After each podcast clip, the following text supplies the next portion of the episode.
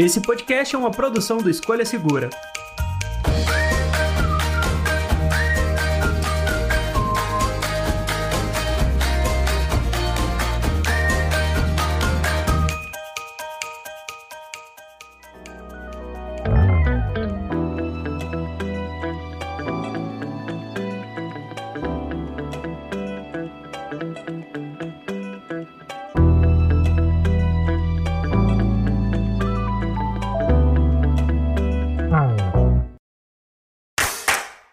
Olá, amigos do podcast do Escolha Segura. Eu sou o André. Eu sou o Bruno. E eu sou o Clayton. E no episódio de hoje vamos falar daquele que vai substituir os nossos empregos. Quer dizer, vamos falar hoje de Chat GPT versão 2.0 porque agora a gente usou um pouco mais, testou um pouco mais e temos mais opiniões para falar sobre essa ferramenta que vai revolucionar ou está revolucionando a internet, o uso de dados no mundo digital. E para me acompanhar no episódio de hoje, estou aqui com o Bruno. Por favor, Bruno, se introduz. Acho que as pessoas do podcast não, te, não, não lembram mais de você.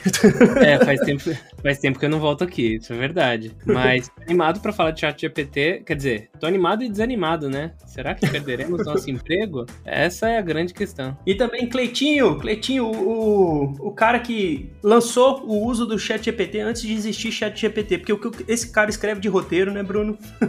cara, o, o, o Thales costuma dizer que eu sou o pré-chat GPT, né? Eu, eu, eu concordo 100%. Devia chamar Cleiton GPT, né? Olha, mas se eu conseguir botar essa inteligência artificial para trabalhar para mim, no meu lugar, eu nem ligo. Muito bom. Bom, mas antes da gente aprofundar um pouco mais nessa discussão, bora para a sessão de recados. E na sessão de recados de hoje eu tenho dois recados muito importantes aqui para compartilhar com vocês. O primeiro deles é que a gente abriu um grupo do Telegram. Então se você gosta dos bate-papos aqui no podcast e quer acompanhar um pouco mais as nossas discussões, trocar uma ideia com toda a equipe do Escolha Segura no Telegram, dá uma olhada no link que eu tô deixando na descrição do podcast que você vai entrar aí no grupo aberto do Telegram pra gente discutir sobre tecnologia, bater papo sobre esse assunto e quem sabe até ditar as próximas pautas do podcast. E o outro recado que eu tenho aqui para você é que nós vamos fazer episódios dedicados à leitura de e-mails e recados que vocês deixam. Então você pode continuar mandando mensagem aí no Spotify, né, lá naquela caixinha de mensagens que a gente deixa no Spotify, ou também mandar a sua mensagem por e-mail no podcast escolhasegura.com.br. De tempos em tempos nós vamos pegar todos esses comentários e vamos fazer um episódio dedicado à leitura deles. Então assim, se você gostou de qualquer um dos episódios que a gente publicou, manda sua mensagem mensagem com a sua opinião, que a gente vai, enfim, discutir e comentar um pouco mais com base nos comentários de vocês. Esses episódios serão um pouco mais espaçados, mas não deixarão de existir, tá? A gente vai continuar lendo as mensagens de vocês, mas como a gente percebeu que a leitura de e-mails aqui ficava um pouco rasa, né? Porque vocês mandavam e-mail, eu li aqui, a gente acabava não entrando muito nessa discussão, a gente resolveu dedicar um tempo para poder entrar nessas discussões mais aprofundadas, conversar um pouco mais sobre cada mensagem que vocês vocês mandam e eu acho que assim a gente consegue fazer esse bate-papo fluir melhor. Uh, inclusive, mandem sugestões, dicas do que vocês gostariam de ouvir aqui no nosso podcast, que é sempre muito bem-vindo, não é isso? Então vamos fazer assim, ó. Se você gostou de alguma coisa que a gente falou, ou tem um contraponto sobre aquilo que a gente falou, manda e-mail que a gente vai ler o seu e-mail aqui, que a gente vai conversar um pouco mais sobre o seu e-mail aqui no podcast. podcast@escolhasegura.com.br. Beleza? Então esses aqui são os recados do episódio de hoje. Espero que vocês estejam aí preparados para ouvir mais um bate-papo e vamos lá, porque agora está na hora do podcast.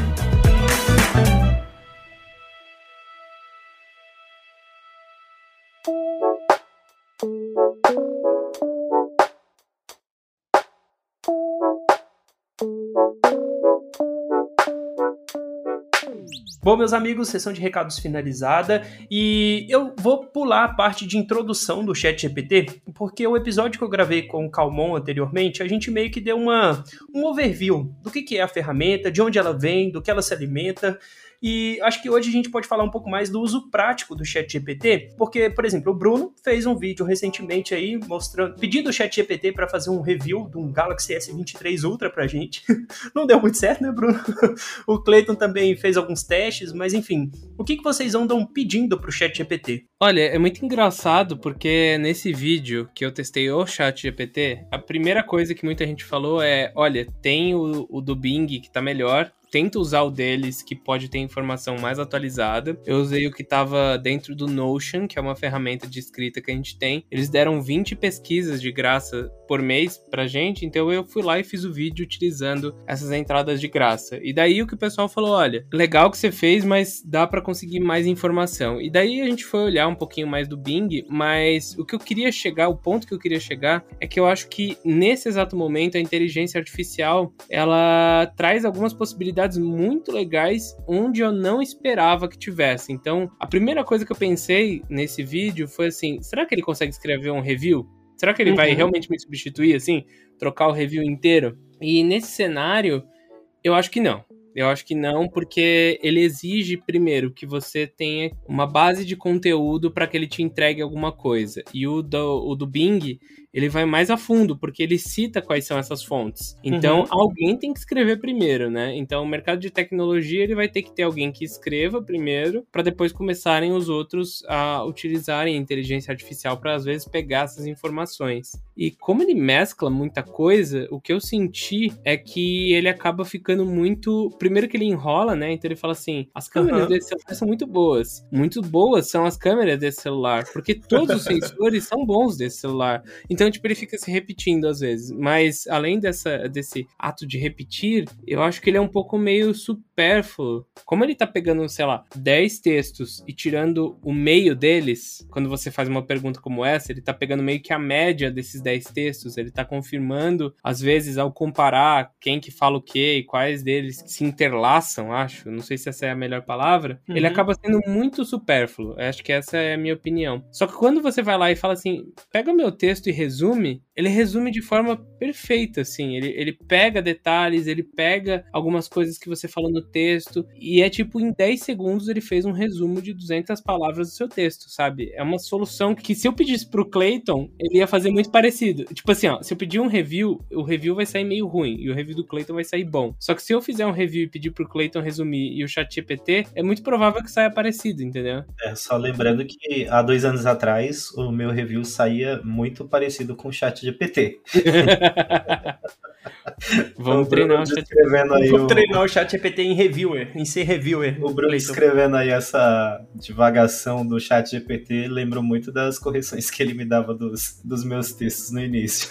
Mas eu, eu, eu acho assim que hoje é necessário muito ter uma supervisão, né? O chat GPT é tipo uma criança que precisa ser supervisionado o tempo todo, principalmente nessa introdução com outros, outros serviços, né? Como o Bing da Microsoft uhum. e a empresa OpenAI vai vender o chat GPT para ser integrado em outros serviços, quando você inclui uma inteligência artificial para juntar informações através de pesquisas, o filtro que ela vai fazer é um filtro bem técnico, né? bem computacional mesmo. Não tem a introdução da humanização nisso. Então ela pode pegar qualquer citação racista, homofóbica, uhum. é, que seja um crime, qualquer coisa desse tipo, incluir lá, ou até mesmo uma fake news que não seja tão grave como essas coisas que eu citei, mas que não vai trazer uma informação, mas uma desinformação, e, e muitas vezes as pessoas elas não tendem a pesquisar boas fontes. E eu acho que como a inteligência artificial, na sua grande maioria, é treinada por pessoas que não gostam de ir a fundo naquilo que estão pesquisando, é muito perigoso que o chat GPT ainda esteja nesse nível, né? De não ir a fundo nas pesquisas, de não bater informações, porque tem esse negócio de escrever um review inteiro em 10 segundos, de resumir uhum. um review pronto em, em uma questão de segundos. Eu acho que tem algumas coisas muito legais, porque a gente precisa usar ele como uma ferramenta, né? O chat GPT, Bing e afins são é, sistemas de linguagem, então o trabalho dele é trazer de forma palatável a informação, mas o trabalho dele não é pegar essa informação, não é trabalhar, não é verificar, né? Então, sei lá, o Google tem um trabalho de verificar, mas ele não entrega isso montado correto. É, o que eles estão tentando fazer é juntar essas duas coisas. Mas nesse primeiro momento, a gente tem que entender que ele quer falar bem, não importa o que ele esteja falando. E daí o que acontece é, é que, por exemplo, algumas soluções muito legais que o pessoal está conseguindo fazer é que tem um, uma ferramenta que você faz o upload de um PDF, de um livro, e você pergunta coisas daquele livro. E ele vai ler. Um resumo, alguma coisa assim? É, não só resumo, mas se você perguntar conceitos do livro, pedir respostas de perguntas que estão lá dentro, que você sabe que estão lá dentro, ele consegue passar por todo o texto e tirar uma resposta dali, né? Ou Legal. pelo menos, né, tirar a primeira resposta, porque tem esses problemas, né, de, de inteligência artificial. Às vezes ela encontra uma coisa e acaba ficando naquilo.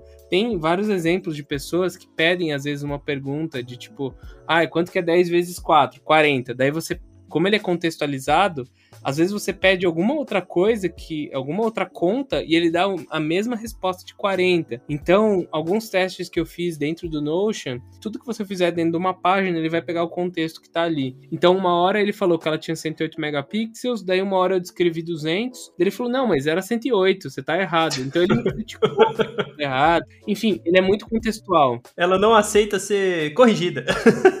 Mas, por exemplo, outras soluções legais. Eu pedi 10 ideias de título, ele puxou 10 ideias de título legal para eu, eu usar como referência. Eu podia pedir 50 ideias de título pro vídeo e selecionar algumas. Ele fez um resumo. Ele. Se você colocar, tipo, já o texto preparado. Então, por exemplo, uma coisa que eu quero até tentar agora é eu pedi para ele comparar o iPhone com o Galaxy S22 Ultra. Ele deu algumas respostas meio, meio estranhas e um, muito amplas. Uhum. Mas se eu pegar o nosso texto do Galaxy S22 Ultra, do S23, aliás, e do iPhone e pedir para ele fazer essa comparação, talvez apenas utilizando os nossos próprios textos, ele consiga criar um terceiro, porque ele não está confuso com um monte de texto. Ele tem dois textos, ele vai ler aqueles dois, ele consegue entender aqueles dois e talvez fazer essa comparação. Vou até entrar mais fundo nisso. Mas parece que as soluções que a gente tem que dar para ter qualidade, elas precisam ser mais específicas. Eu produzo o primeiro conteúdo e eu peço ajuda para ele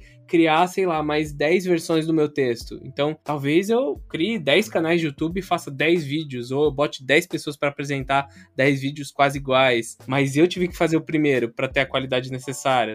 Tô, tô pirando aqui. Tem algumas coisas que eu tô pensando enquanto vocês estão falando. A primeira que vem à mente é o quão bom ele é em falar coisas erra erradas de forma boa. Muito bom. Muito tipo bom. Tipo assim, é, ele pega informações que não são 100% verídicas e coloca aquilo num, num texto, coloca aquilo de uma forma que quem tá lendo e que não tem, sei lá, que não se aprofunda naquele tema, ou que não tem um conhecimento tão vasto sobre aquele tema, vai considerar aquilo como 100% verdade. E isso é um grande problema que a gente levantou lá no primeiro, na primeira versão do podcast falando sobre o chat GPT.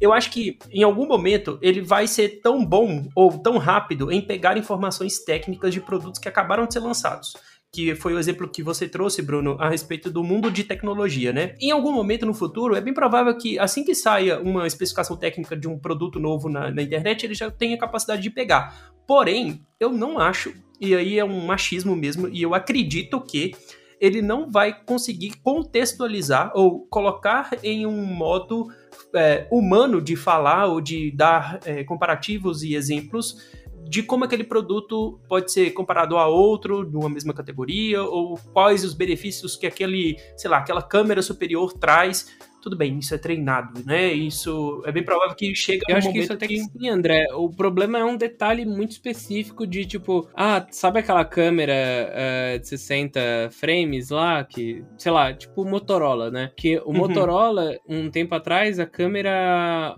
ultra wide dele, se você filmasse, eu não lembro como que era o esquema, peraí. A câmera ultra wide dele, se você tivesse filmando e tirasse uma foto, ela saía com resolução de 50 megapixels. Mas se você fosse tirar foto com ela, ela só saía de 12. Ou era uhum. vídeo. Era um rolo assim, tipo, tinha uma configuração, mas não tinha. Esse detalhe ele geralmente não vai ter ali na, na mão para testar. Ou ah, ficou mais granulado o fundo. Putz, o chat GPT não olha isso. Ah, esse fundo tá mais granulado que o outro. Cores. não, e ele só vai conseguir pegar os detalhes de quem já falou. Ele, ele não consegue criar uma análise. Ele só consegue pegar tudo que já foi feito até agora. Esse é o ponto onde eu ia chegar. É, a verdade é que no fim ele é um leitor de dados e que ele precisa ser alimentado constantemente para não virar um serviço defasado, né? É um leitor de dados que te entrega informações em formato de chat, o que acaba humanizando muito aquilo uhum. que o uhum. Bruno falou, de ser uma ferramenta textual. O DALL-E, que é a, a inteligência artificial de imagens, ela só consegue gerar coisas porque é, você pede certas coisas para ela. Por exemplo, cria a foto de um gato na Lua ou em Marte ou sei lá, alguma coisa do tipo. Ela sabe o que é a Lua, ela sabe o que é Marte, ela sabe o que é um gato, mas quando você pede para fazer essa interseção de coisas, aí sim ela vai ter base para poder criar essas ferramentas, esses exemplos, né, do que, que é um, um, um animal, o que, que é um gato, o que, que é Marte. Ela precisou primeiro ser treinada para descobrir o que é aquilo, ou treinada para saber o que é aquilo, e a partir dessas informações criar novas, novos dados. O que o ChatGPT faz, e especialmente no nosso trabalho de roteiro, de vídeo e de criação de conteúdo, é que ele não tem essa capacidade de criar coisas do zero. Como o Clayton bem disse, ele lê informações. Agora, é, eu fico pensando assim, ele faz uma leitura, ou ele faz um, um rastreio de dados de toda a internet, de tudo que é público, mas quais os portais ou quais os as fontes que ele usa para considerar que aquilo é válido ou não. Porque tem muita coisa, especialmente na, na criação de conteúdo, que patifaria, para não falar outra coisa, assim. Tem, tem muito é, coach quântico de, é, no, no, nosso meio, assim, que cria coisas que não fazem sentido, né? Ontem mesmo, o Calmon pediu no Notion para o chat GPT fazer uma descrição do Escolha Segura. Ele deu o nome de um outro youtuber, que não é o Bruno. Ah. Ele falou sobre o, todas as características do canal desse outro youtuber, mas nada, absolutamente nada relacionado ao Escolha Segura. Mas ele afirmou categoricamente que aquele resumo é o Escolha Segura. Então, assim, ele é a inteligência artificial mais convincente que você pode usar atualmente e que vai mentir na sua cara e que vai te vender o produto. Então ela é tipo o Silvio Santos, sabe?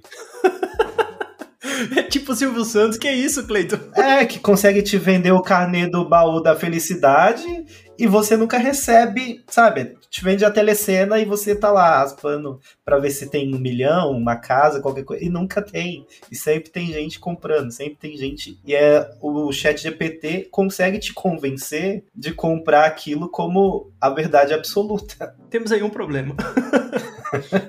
Eu tenho medo de perguntar se vacina é boa. Nossa.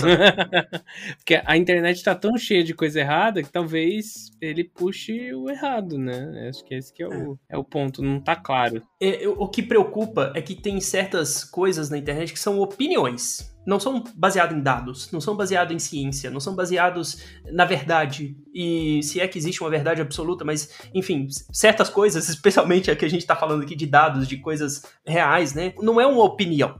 Não é tipo, sei lá, você toma vacina e eu acho que eu vou ficar mal por conta. Não, cara, não é uma opinião, sabe? Não é, não é o tipo de coisa que você acha que é. É ou não é. É, é baseado em ciência, é baseado em dados, é baseado em, em toda uma metodologia de criação de. Enfim, de tudo isso que a gente está se, se, relacionando, né? Eu, eu acho que é exatamente aonde, aonde falta, né? Eu acho que você que também estudou engenharia, André, e a galera que estuda muito essa, essas ciências mais voltadas a entender como o mundo funciona, né? Física, essas coisas. A, a gente tem essa preocupação, mas o, o restante do mundo muitas vezes não liga para isso. Uhum. Mas eu acho que falta um pouco envolver a, a ciência mais profunda na criação dessas tecnologias porque a gente já viu diversas vezes, né, inteligências artificiais que foram introduzidas à população e acabaram se tornando uh, racistas, homofóbicas, falando várias barbaridades pela internet porque elas receberam informação errada. Tudo bem que o chat GPT, se eu não me engano, está desde 2015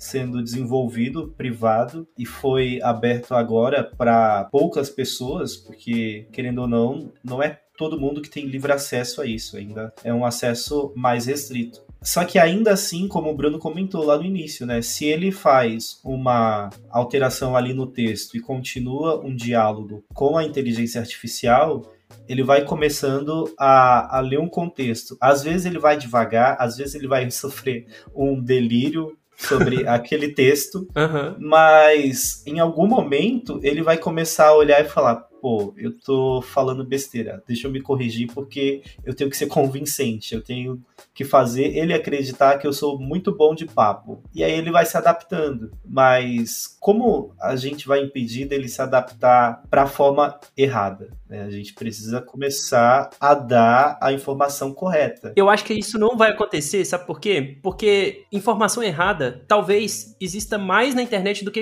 informação correta. E aí é um problema que a gente tem que ter de saber validar o que é certo, o que é errado, ou é, é, é o lado humano da coisa, sabe? É por conta disso que a gente não vai ser substituído, afinal de contas, por, por uma inteligência artificial. Porque existe, é, não vou nem entrar em Deep Web não, mas existe um mundo de informações na internet que não tem embasamento, que é tipo, um monte de gente falando abobrinha e falando porque quer falar, e é isso aí, sabe? É, é aí que eu acho que a gente ainda tem uma chance contra a inteligência artificial.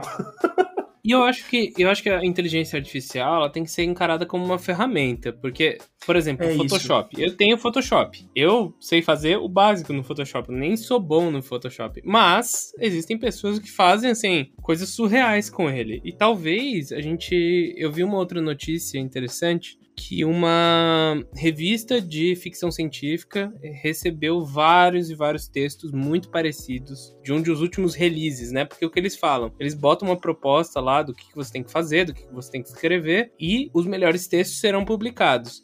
E daí eles perceberam que estava chegando muito título igual, texto igual, e isso eram as pessoas copiando exatamente o que eles tinham pedido Caramba. de texto e colando em alguma ferramenta. E daí estavam saindo resultados muito parecidos, muito parecidos. Só que deve ter um jeito melhor de, por exemplo, você não precisa pesquisar a internet inteira. Você pode pegar, sei lá, os livros. No caso, a publicação chamava Asimov, mas dava para você pegar só os livros do Asimov, fazer o upload é, e pedir para ele escrever com aquele estilo. Então você pode fechar, talvez, o, o. O prompt. É, fechar o prompt de uma forma que ele só pegue o que você quer.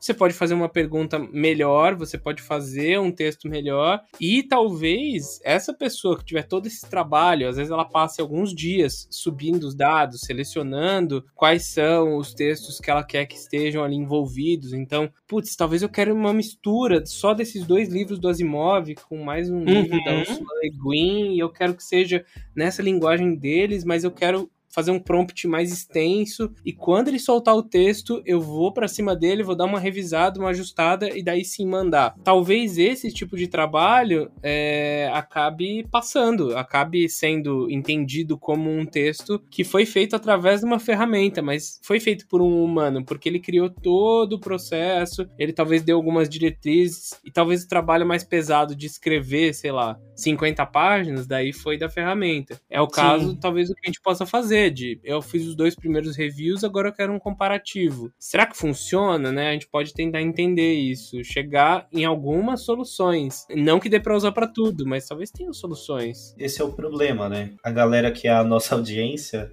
talvez comece a focar no uso dessa forma, mas a gente hoje vive numa geração que quer tudo muito rápido, Sim. né? Muito instantâneo. Quem vai ter a disposição de alimentar os dados, de é, solicitar, igual a gente passou semanas aprendendo como colocar, dar o input do que a gente quer do chat GPT para que ele nos traga a informação mais próxima possível, né? Porque se a gente pedir de uma, de uma forma incorreta, ele vai fazer a própria interpretação e aí muitas vezes não sai aquilo que a gente espera.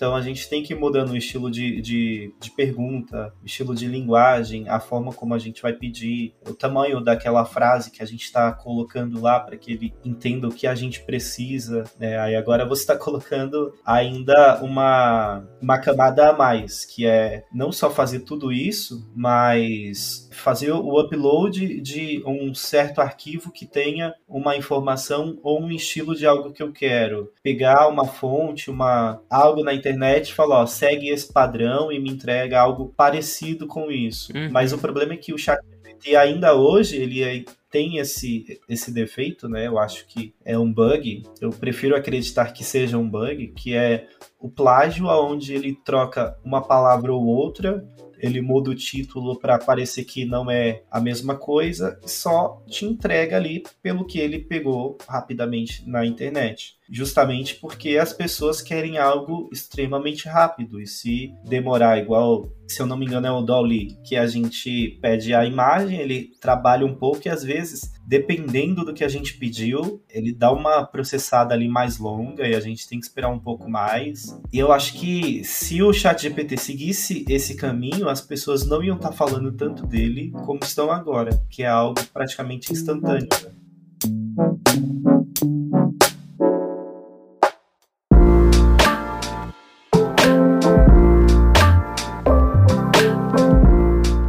A que vocês atribuem o sucesso do ChatGPT? Vocês acham que é mais curiosidade da galera de tipo querer saber até onde isso vai? Ou vocês acham que em algum algum lugar na internet, e aí eu vou colocar pessoas que realmente estão usando a ferramenta como uma coisa boa para melhorar o trabalho, porque como o Bruno falou, se você pede 10 sugestões de título para um vídeo do YouTube, ele vai conseguir fazer aquilo muito bem. E se você dá um texto de input e pede um resumo de, sei lá, 200 palavras sobre um texto, ele também vai conseguir fazer aquilo muito bem. Vocês acham que o hype é mais pela curiosidade ou porque vocês acham realmente que pode ser uma ferramenta interessante? Eu, eu acredito que a ferramenta é, é muito interessante. Ela entrega um, um, um resultado muito bom. É, é, você fica realmente impressionado porque não é algo que tenha aparecido no mercado de tecnologia. Isso é um uhum. fato. Tanto é que a Google ela tentou fazer o Bard, que era o concorrente, mas eles anunciaram um, um lançamento precoce, logo tiveram que tirar do ar, justamente porque não fazia nada perto do que o ChatGPT faz. Uhum. Porque é necessário um, uma programação, um, um ajuste muito longo para que isso saia conforme o desejado. É claro que eles vão conseguir um tempo mais rápido, porque a Alphabet tem um tamanho maior do que a OpenAI, isso é óbvio. É, tem muito mais dinheiro, não depende de, de investimentos alheios, né? E já existe um modelo a ser seguido. Então, para eles é, vai ser mais fácil. Mas o fato de ser uma empresa open source, é, que não tem todos os recursos que a Google tem, por exemplo, e conseguiu apresentar um serviço como esse, já foi algo impressionante. Mas também tem a questão de que eles foram muito espertos para com quem eles liberaram os primeiros acessos na mídia, né? Que as pessoas foram usando, foram ali pegando alguns macetes de como fazer, uhum. foram fazendo seus reviews e foram falando muito bem, o que eu acredito que criou um hype muito grande no mercado. E agora que a gente está usando no, no dia a dia ali, entre aspas, porque ainda é limitado, a gente consegue entender que, tipo, poxa, é muito legal, isso é um fato, mas precisa melhorar em alguns pontos. E aí são nesses pontos que eu acho que vai pegar um pouco mais pro futuro. Não agora, porque ainda falta muita gente pôr a mão nisso, ainda tem muita chance de dar muito errado, né? Não, eu, eu acho que eu acho que vai dar certo. Eu acho que a tecnologia vai evoluir. Eu tenho medo do que isso pode acarretar. Era algo que a gente estava até comentando é, um pouco antes. A tecnologia ela não é boa ou má por si só, mas ela pode acarretar muita coisa, né? Então, quando a gente olha redes sociais, elas trouxeram muitas coisas boas, mas muitas coisas ruins também. E o que que é, esse tipo de tecnologia vai trazer, né? A gente até comentou também, ah, se eu passar a utilizar o chat GPT no nosso conteúdo e todo mundo passar a utilizar, daqui a pouco a gente vai ter que estar tá fazendo o dobro de vídeos para conseguir se manter criando conteúdo. E se todo mundo de repente fizer o dobro de vídeos, de repente o que mais importa que é o interesse das pessoas, pode cair e pode ter ainda menos visualização. Então pode precarizar alguns empregos. Não sumir, eu tenho certeza que a gente não vai sumir. Mas será que é, o criador de conteúdo não vai ser mais precarizado ainda com o tempo através do chat GPT? Acho que essa é uma dúvida, é uma dúvida importante para a gente discutir, né? Que é assim, o que, que eles estão usando de conteúdo para formar essas respostas? Se essa resposta é paga e ele está usando como base um conteúdo que eu criei, devo eu ser pago por isso? Porque não, provavelmente não serei, né? Então, se o Google for, em vez de aparecer o, o vídeo do, do Escolha Segura numa pesquisa do Galaxy S23 Ultra, se aparecer um texto de inteligência artificial e a pessoa não clicar no meu vídeo porque o texto já resolve o que ela precisa, e aí, como fica, né? É, acho que essas discussões são importantes. Tá, mas, mas daí você pode usar também, Bruno. Você tem que ir atrás. É, mas será que a gente não vai só cagar o mercado? Que é o lance do Uber, né? O Uber, por exemplo, chegou, pegou os taxistas, destruiu o mercado dos taxistas, jogou o preço lá embaixo. Não tô falando que era bom ou que fosse, tô falando que assim, custava 30 reais fazer uma viagem. O Uber veio, jogou lá para baixo para 15, tirou um monte de gente do mercado, cagou a vida de um monte de gente, botou um monte de gente para trabalhar de Uber. Cinco anos depois, o que acontece? O Uber não paga o suficiente, quem trabalha para ele está trabalhando mal, a empresa não tá dando lucro, ninguém, assim, assim, a empresa não deu lucro, as pessoas que trabalham lá não estão felizes, e os taxistas que antes tinham um salário que talvez fosse 30 lá, tiveram que baixar também o preço para competir. Então, assim, eles só entraram e cagaram o mercado inteiro, assim, é, é, em questão de preço, tá? Porque eu, particularmente, passei a usar muito mais por conta dos aplicativos, por conta do preço estar tá um pouco mais baixo. Para mim, como usuário, foi bom, mas se você olha, às vezes essas empresas que vêm para criar uma disrupção, elas só cagam tudo, é, depois os fundadores vendedores caem fora com a grana e, e fica por isso, sabe? E, e, é uma promessa da Uber que eles estão usando os motoristas para alimentar o sistema deles com informações para que no futuro os carros inteligentes possam fazer o trabalho que os motoristas hoje fazem a duras penas, né? Na era dos dados, né, na era da mineração de dados e tudo mais, isso vale ouro. Sem dúvida vale ouro, né? Por exemplo, as melhores rotas, a rota que consome menos uh, energia, né, sei lá, se a gente considerar que, que o combustível é uma fonte de energia, as rotas com os pontos onde mais tem procura de, de, de corridas, enfim, na era dos dados, eu acho que esse acaba sendo um... é, é o ouro, no final das contas. Se você tem dados, especialmente dados valiosos como esse, você tem um valor de mercado substancial.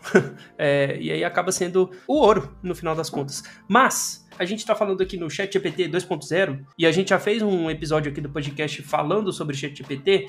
O que, que vocês esperam do futuro? Para a gente fechar aqui, o que, que vocês acham que vai ser o futuro do ChatGPT? Vocês acreditam que em pouco tempo surge aí uma coisa muito diferente que vai ser implementado, porque como o Cleiton falou do Bard, o Bard deu errado na apresentação, que é a iniciativa do Google para também inteligência artificial. Vocês acham que empresas grandes, e aí tem um problema de ser uma empresa grande, né, que demora a, a se mexer, talvez, talvez não o Google porque é uma empresa de tecnologia, mas é, é, é mais arriscado uma empresa grande fazer alguma coisa e falhar do que uma empresa que até então é só uma vai, é, uma startup e fazer toda essa revolução, todo esse, esse movimento. Vocês acham que empresas grandes de tecnologia, cada uma vai ter a sua IA implementada nos seus serviços? Porque o Google, uh, dizem, né, é, dizem aí especialistas que o Google pode perder muito valor de mercado pela ascensão do ChatGPT. Eu acho que não, porque o Google é gigante, mas enfim. Olha, eu acredito que as empresas grandes de tecnologia vão sim apostar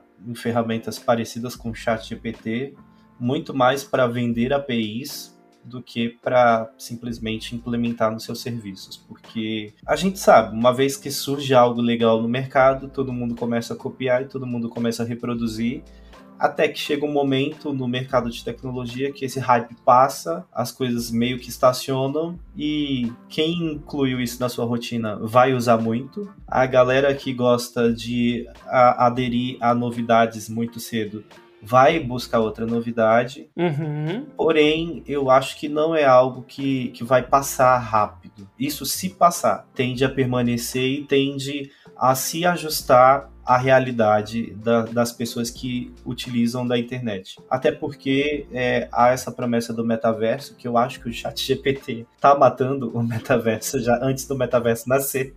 Ô louco, que Aí, isso, Mas há essa promessa do metaverso e eu acredito que, assim como hoje a gente manda mensagem no WhatsApp para uma empresa para saber sobre um serviço que ela vende, pode ser que no metaverso a gente converse com um bonequinho lá que tá conversando com a gente, tá? Parece que é um avatar de uma pessoa, mas é um chat GPT por trás, saca? Parece que é real, mas não.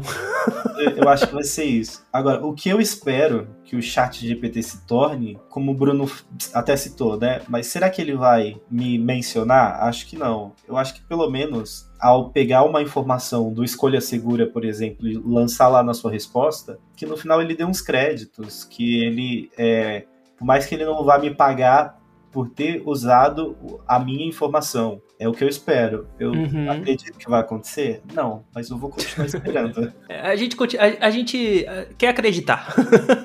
é, eu, como diria a galera do BBB, eu jogo com o coração. Lançou um BBB, Bruno. Olha só. é, eu acho que, a minha opinião é que vai avançar é, a gente vai ver cada vez mais ferramentas para trabalhar com esse tipo de, de inteligência artificial. Então, o que eu estou vendo muito e que é legal é, por exemplo, é, eles abriram como que funciona a, a OpenAI, não que eles sejam mais abertos, né? Mas tem muita ferramenta sendo aberta, aberta que eu falo via API ou que dá para você comprar o uso desse serviço muitas dessas ferramentas estão começando a ser disponibilizadas para outros criadores, o que estão criando ferramentas usando essa base, o que é muito da hora. Tipo, o que eu falei lá daquele que você joga um livro dentro de uma inteligência, ela lê e te dá respostas. Isso já é um serviço separado que você paga a parte. É, eu vi também o, acho que é o Corridor Crew, é um canal lá de efeitos especiais. Os caras criaram um roteiro e um, um desenho inteiro só usando essas ferramentas. Então, uma criou o texto, outra criou os, os frames, e daí a outra juntou tudo.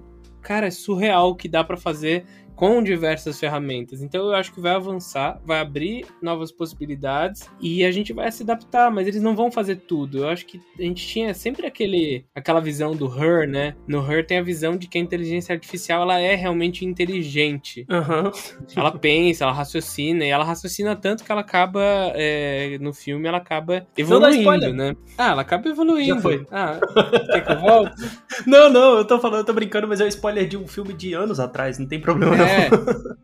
É. a questão é que ela vai se tornar de um jeito que você não vai saber que ela não é inteligente, mas ela não vai ser inteligente no nível que a gente é, de conseguir juntar coisa, de, de conseguir, tipo, pensar realmente, às vezes ser aleatório de um jeito que você cria coisas novas ao ser aleatório, né? Porque uhum. acho que uhum. o ser humano é um pouco disso, assim, de, de às vezes a gente não faz sentido e é isso que cria coisas novas. Mas eu acho que a inteligência artificial ela vai, ela vai ficar boa o suficiente para enganar a gente. E essas outras ferramentas vão ajudar muito a gente criar de outras formas.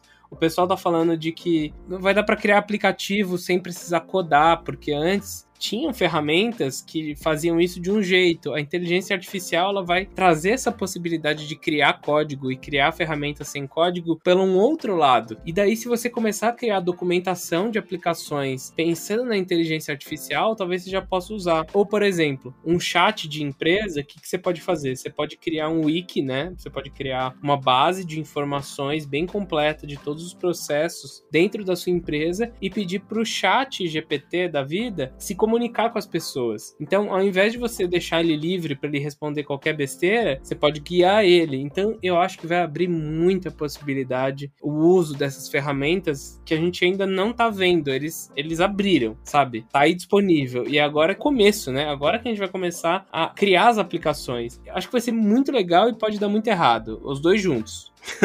Os dois juntos ao mesmo tempo, o tempo todo. É, exatamente. Até porque a, a inteligência artificial hoje já consegue conversar por chat como se fosse um, um ser humano, cria imagens e vídeos muito bem feitos, e agora tem aquela que imita qualquer voz que esteja aí na internet, né? Então, é, é, o conjunto completo do criador de conteúdo. Me passa o nome. Vamos tentar fazer um. Vai chamar Escolha Segura GPT. Não, Escolha Segura do Metaverso. Pronto. E ainda coloca um avatar do Bruno falando, abrindo um pouquinho assim, ó. Eu adoraria testar. Eu, eu, realmente eu tô interessado em testar. Vamos, vamos tentar fazer isso aí. Olha Só aí. pra tentar. Vai que, né? Vai que começam a fazer que eu seja o primeiro, né? Pelo menos. Imagina, imagina o tanto de conteúdo que a gente pode criar explorando a, as inteligências artificiais que vão ocupar o nosso lugar no futuro. Nossa. Disruptivo, meu. Disruptivo isso aí, hein? Bom, eu acho que a gente sai deste episódio da, do GPT 2.0 aqui bem satisfeito de ter falado sobre bastante coisa, incluindo, sei lá, esclarecer um pouco mais de como é a produção de conteúdo, né? Produção de conteúdo original, especialmente de tecnologia eu quero já convidar vocês, vocês dois, para um chat GPT 3.0. Daqui a alguns, algum tempo, daqui a um mês, um, dois, três meses, a gente volta e faz um episódio novo para falar do que, do que aconteceu e do que pode acontecer com o futuro do chat GPT. Porque do episódio de apresentação do chat GPT para agora já mudou tanta coisa que eu tenho certeza absoluta do, de que agora para frente vai mudar mais um monte de coisa. E a gente tá só, tipo, surfando a onda do chat GPT. Vocês já aceitam o meu convite? Sim, obrigado, né?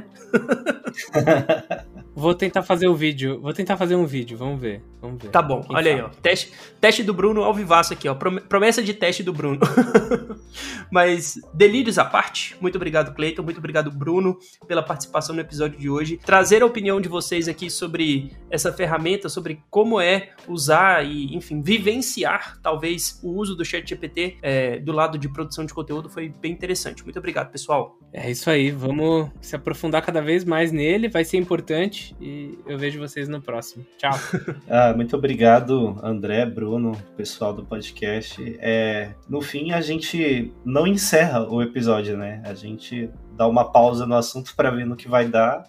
e a gente se encontra aí nesse próximo episódio para discutir mais sobre isso. Mas por mais que eu tenha parecido bastante pessimista, assim, eu tô empolgado, porque mostra que a tecnologia tem para onde evoluir ainda, né? Que era uma discussão de alguns anos atrás de aonde a gente estaria, sei lá, daqui a cinco anos. E a gente já tá vendo aí para onde a gente está indo. É, é, interessante assim, né? Há dez anos atrás a gente talvez jamais imaginaria que a gente estaria conversando com um robozinho num chat e ele devolvendo 10 títulos incríveis pro vídeo no YouTube. Olha só.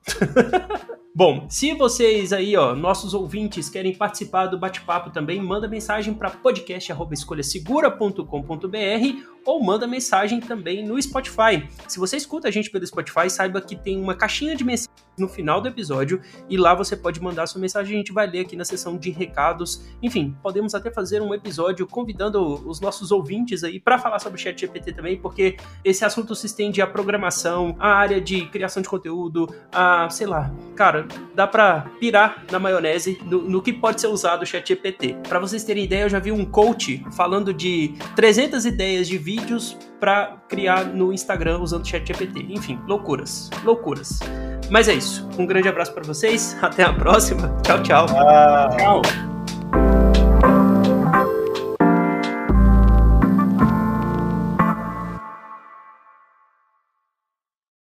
Mas é isso. Um grande abraço para vocês. Até a próxima. Tchau, tchau. Podem falar tchau agora. É que eu nunca sei quem vai falar tchau primeiro. Achei que ia seguir a ordem alfabética.